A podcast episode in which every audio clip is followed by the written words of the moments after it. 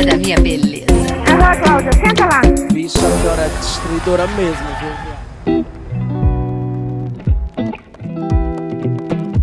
Olá, seja bem-vindo a mais um Aqui Não Violante. Eu sou Anderson. Oi, eu sou o Gabriel e esse é o seu podcast sobre negritude, viadagem e cultura pop. Do que, que a gente vai falar hoje? No nosso pano pra manga hoje, a gente vai trazer o quê? Os filmes LGBTQIA+.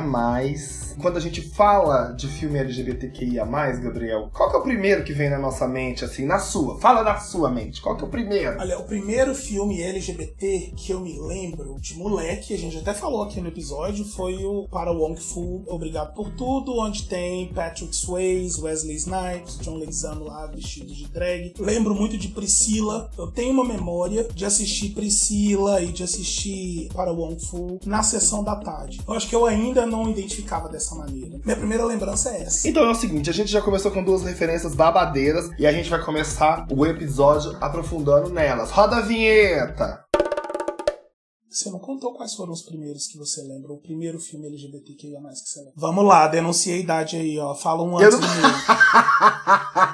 Ridículo, Moonwalk do Michael Jackson. Maravilhoso, maravilhoso. Cara, o Michael Jackson nessa época ele fez um filme e ele tinha um jogo de Master System. É verdade, eu falei dele essa semana que passou agora. Tudo para mim, aquele jogo. Maravilhoso, maravilhoso, assim. Se vocês tinham alguma ideia de quão velho a gente é, eu acho que esse começo do podcast aí já entregou tudo pra todo mundo que escuta. Tá, a bandeja já tá totalmente entregue. Mas nessa época, Michael Jackson entregava conteúdo e forma. Michael Jackson, enfim. A gente ainda um dia vai poder fazer um episódio pra falar sobre MJ. Polêmica. Mas conta, não fuja. Qual o primeiro filme LGBTQIA que você lembra? LGBTQIA+.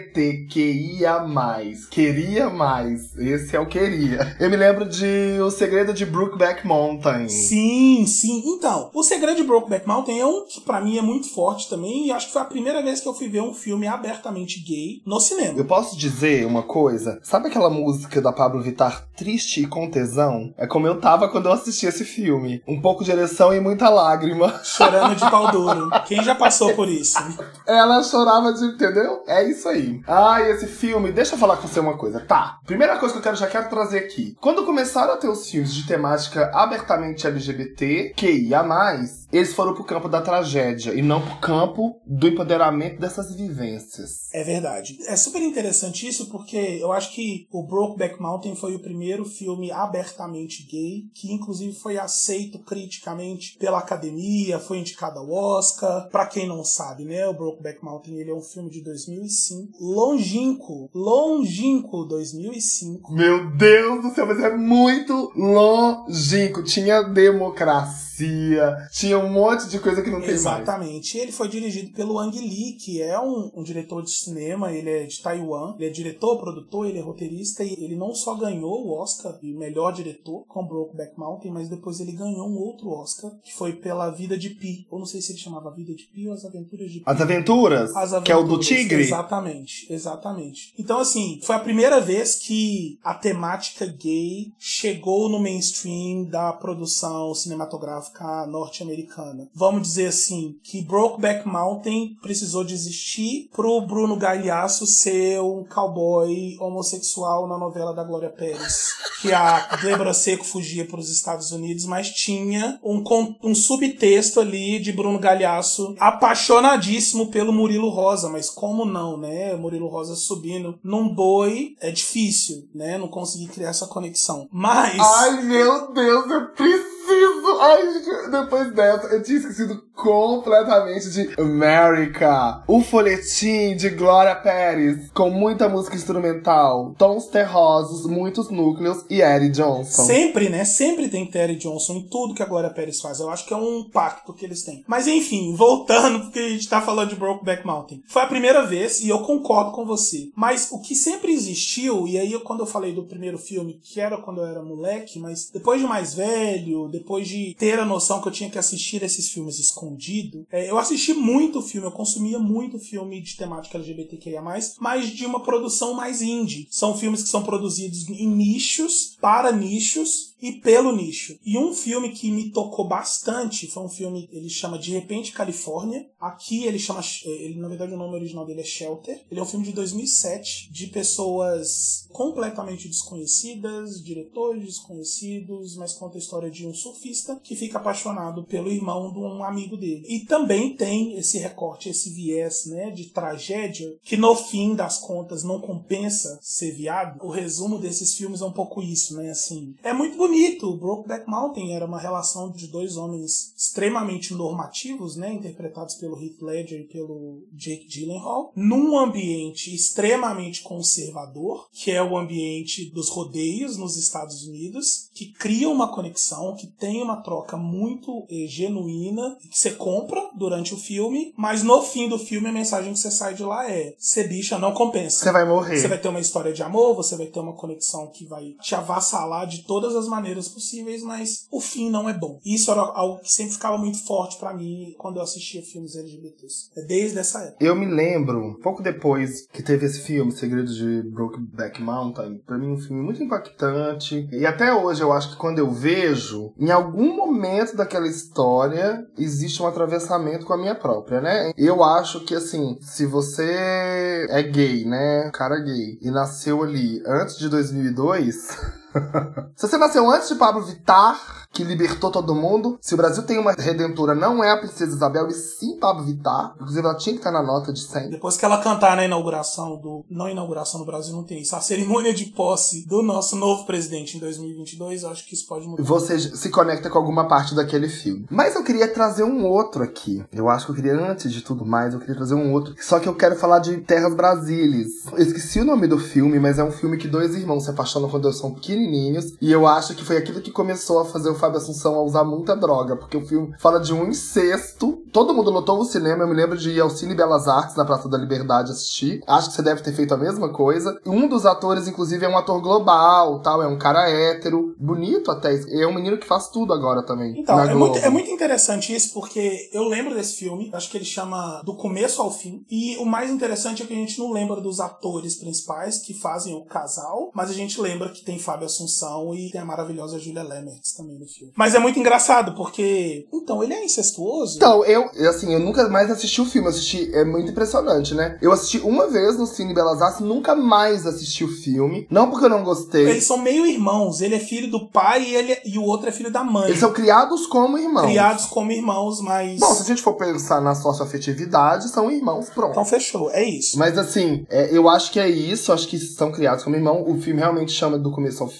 Eu esqueci o nome do bonitão lá, como é que chama? Do rapaz que só faz tudo na Globo agora. Rafael Cardoso. E tem a Julia Lemes, tem o Fábio Assunção, que fazem os pais deles, né? Mas é isso, assim, foi um filme que também bagunçou a minha cabeça, mas ele também tem tragédia. Ele tem muito conflito emocional para além da questão do possível, né, incesto. E aí quem estiver nos ouvindo e lembrar com mais detalhes desse filme, por favor, nos rememore. Conta pra É, gente. Mas é super importante a gente falar aqui que só de conectar uma relação homossexual num filme com incesto corrobora o que a gente começou contando lá de Brokeback Mountain, né? Que assim, ser gay não compensa. Quem pecar vai morrer, quem pecar vai morrer. Não é, é É isso? isso. É isso, pra mim é isso. Tipo, não tem felicidade. É, a jornada. Não existe jornada do herói em filme LGBTQIA. Exato. E aí eu me lembro que no final, não é um final com morte, mas é um final com solidão, né? Os dois são isolados, porque eu acho que a última pessoa que fica na vida deles é o mordomo da casa, ou empregado. Tem uma coisa assim, vamos ter que procurar esse filme em alguma plataforma de streaming. Eu acho que eu gostaria de rever esse filme. Eu vi ele uma vez só. Deve ter no streaming. Eu vi no Belas Artes também. Você viu? Ai, amigo, era um rolê chiquérrimo, E era né? polêmico demais, né? Vamos ver um filme que retrata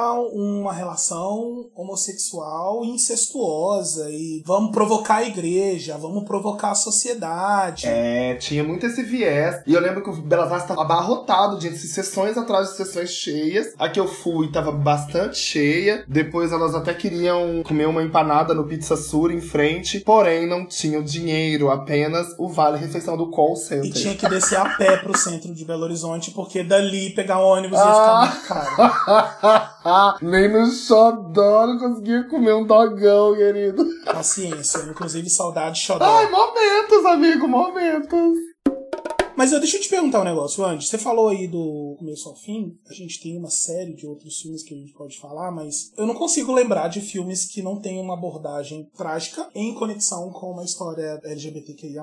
Eu tenho um filme. Tem um filme que eu queria dizer aqui. Que aí não sei se você vai concordar comigo, mas que me veio agora. Que foi, eu acho que o filme ganhador do Oscar, que é um filme super sessão da tarde, que é aquele do Driver lá, Green Green, Book. Book. O Green Book, sim. Ele não é um filme de temática LGBT, porém é. O final do filme não é trágico. É verdade. O LGBT é acolhido, né? O LGBT preto, que é o maestro, o mestre do piano, ele é acolhido pela família do motorista. Claro que obrigaram ele a calçar a sandália da humildade. Então, eu ia né, falar isso, que eu não sei. É problemático isso também, mas ele não morreu. Embora tenha apanhado, sido torturado, ele não Talvez morreu. não é uma tragédia. Ele não morreu, mas ainda assim a narrativa é uma narrativa É problemático. preterimento. É de preterimento, assim. Ele foi aceito na casa do motorista dele. Não no mainstream da qual ele fazia parte. Não, não entre iguais, vamos dizer assim. Verdade, deleta, gente. Mas a gente vai falando e to- todo mundo também pode trazer sua interpretação. Não, mas aqui. é isso. Eu acho que a ideia é essa. Durante muito tempo, eu via esses filmes e fazia parte da minha rotina com meu primo. Quando a gente se descobriu, quando a gente saiu do armário um pro outro e tava criando uma conexão de ser jovens, gays e tudo mais, a gente tinha esse costume de trocar indicações de filmes, esses filmes mais underground. Tipo, ah, assiste esse. Foi nessa, por exemplo, que eu conheci o De Repente Califórnia. Tem um outro que tá no Netflix que chama Free Fall, que é um filme alemão, que até tem um ator que depois participou de Sense8, mas era um costume trocar indicações desses filmes. E, além desse costume, era uma rotina e um hobby meu, numa sexta ou num sábado à noite, eu tá lá assistindo um filme desse. E hoje eu consigo ver que eram histórias muito pesadas, histórias muito carregadas de trauma, carregadas de finais não muito felizes ou de nada que a gente idealiza num comercial de margarina. E o que eu quero falar disso é que assim, esse tipo de narrativa, ela também limita como que a gente entende hoje as relações que estão se dando entre pessoas LGBTQIA+ na sociedade. Posso estar sendo um pouco exagerado de falar isso, mas eu acho que a gente acaba meio que emulando um pouco do comportamento que a gente consome nos produtos de mídia. A gente já falou aqui no Aqui no Violante que todos, mas eu vou falar todos de uma maneira bem generalista, mas todos os casais homoafetivos retratados nas novelas brasileiras ou acabavam explodidos num shopping ou nunca podiam ser chamados de casal, como o caso do Sandrinho e do Jefferson lá na próxima vítima. Claro que é um casal, mas não podemos falar que é um casal. É assim, é um amor que não acontece, né? Que ele não vai pra É um frente. não relacionamento, né? A gente tem essa história como que a mídia reproduz a homoafetividade de uma maneira É geral. uma afetividade, é uma parentalidade, que eu acho que é muito importante dizer isso também. E sem essa coisa do viés jocoso, né? Eu- Isso, é isso, Ou é muito trágico, ou a gente vai se fuder no final do filme, ou a gente é motivo de risada. E aí, eu me lembro também mais ou menos dessa coisa de anos 2000, fim de anos 2000. Tem um curta que o Marcos Breda, protagonista, chamado Sargento Garcia. Não sei se você já assistiu esse curta, indico aqui também. Ele não é exatamente é, uma adaptação de uma passagem de um trecho de um livro do Caio Fernando Abreu, não sei, uma coisa assim. Toda uma envolvência LGBT ali, de uma paquera. O cara é obrigado a ir pro exército porque o pai tá muito conservador. Dizia que exército era coisa de homem. Quando ele chega lá, ele encontra com o Sargento Garcia que se apaixona por ele. E assim, é ótimo assistir. Embora é isso, é uma coisa que não acontece. Você fica ali, vai acontecer, vai acontecer, vai acontecer.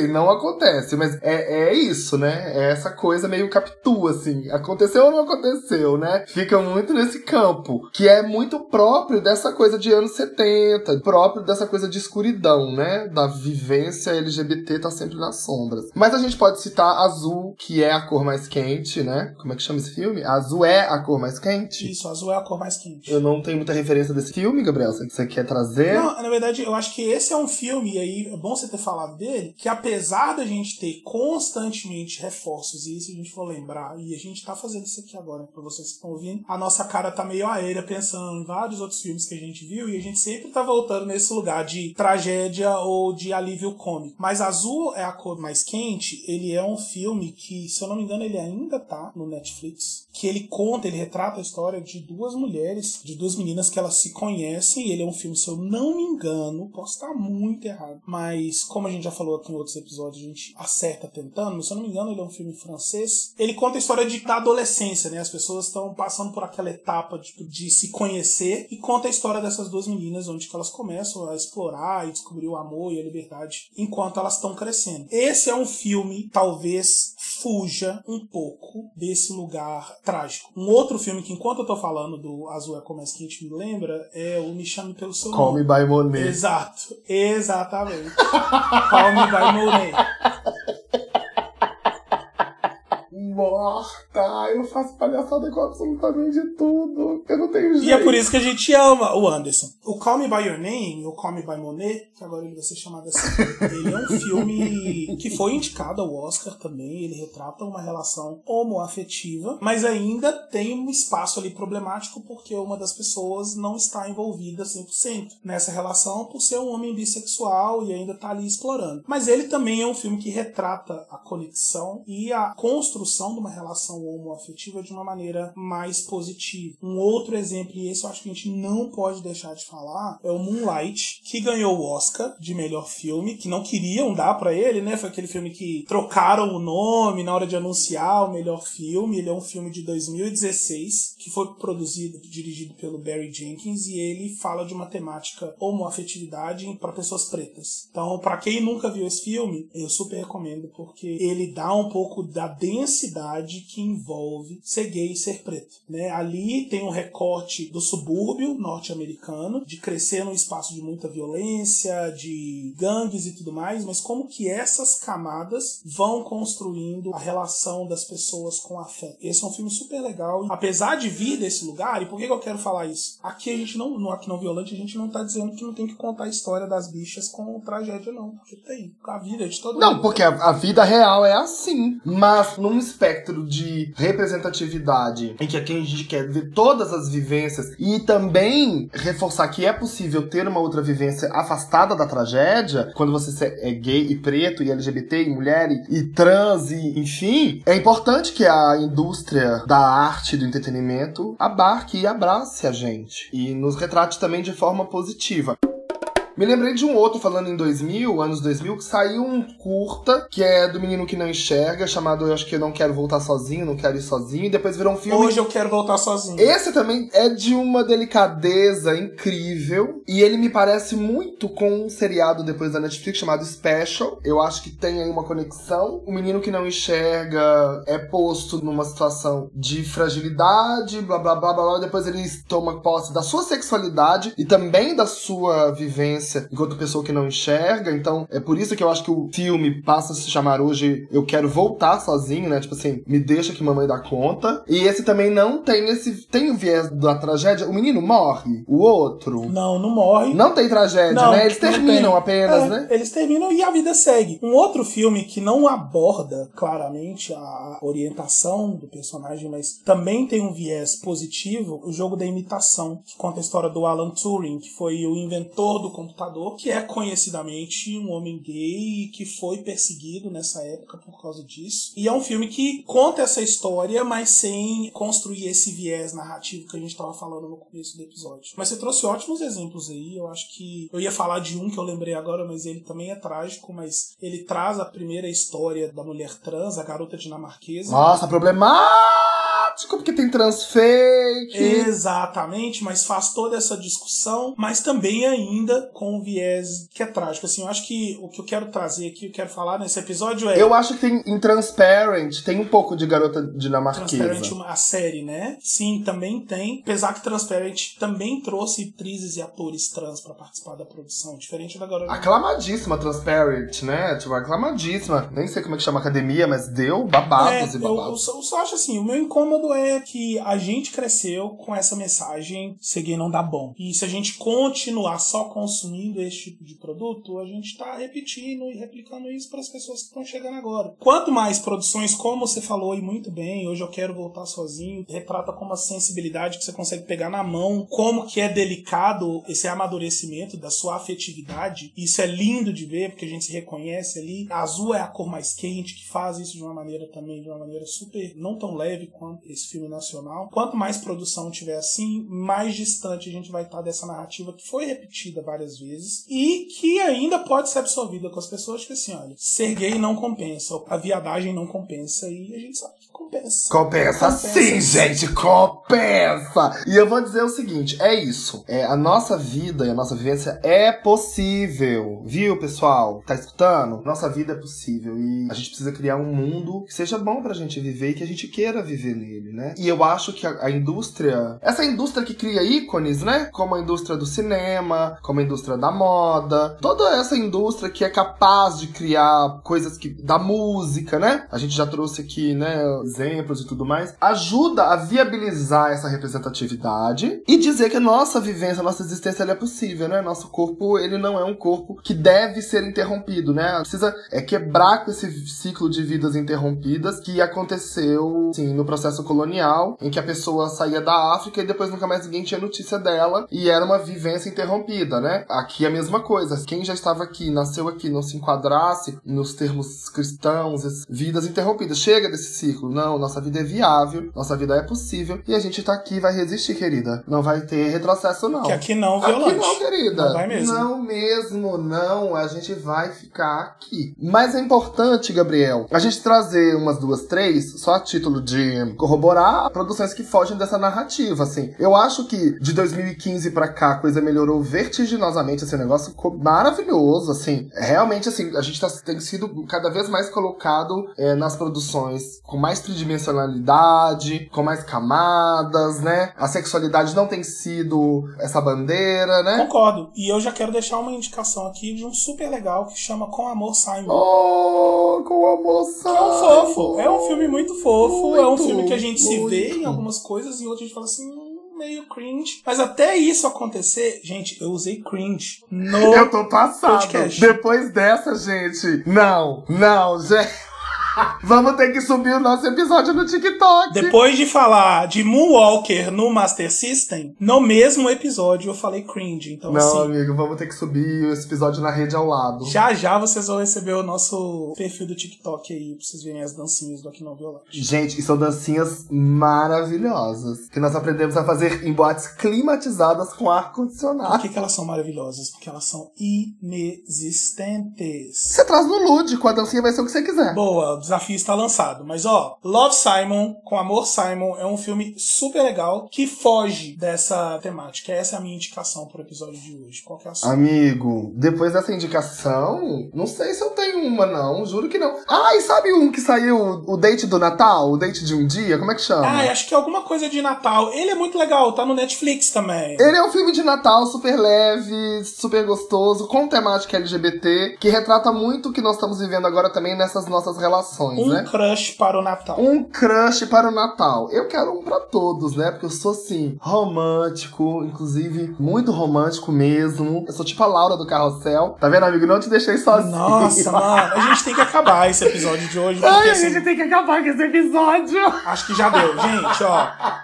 Filme LGBT não é só tragédia. Ser gay compensa sim. Pode ver Love Simon, pode ver Um Crush para o Natal. A gente vai compartilhar várias sugestões com vocês. E se vocês também tiverem sugestões de filmes que vocês assistiram, que vocês falaram assim, pô, esse é um filme que fala da temática LGBTQIA+, e eu não saio do filme sentindo que o fim está chegando pra mim assim que eu virar a esquina, conta pra gente também. Sobe lá no nosso Instagram, arroba aqui não violante, manda pra gente indicações, porque a gente precisa de muito mais produção assim. Exato. E tem que aceitar e respeitar elas. E assim ficamos com a velha pergunta. É no próximo episódio que a gente se No vê. próximo episódio a gente se encontra. Beijão. Um beijo aqui não violante. E não violante.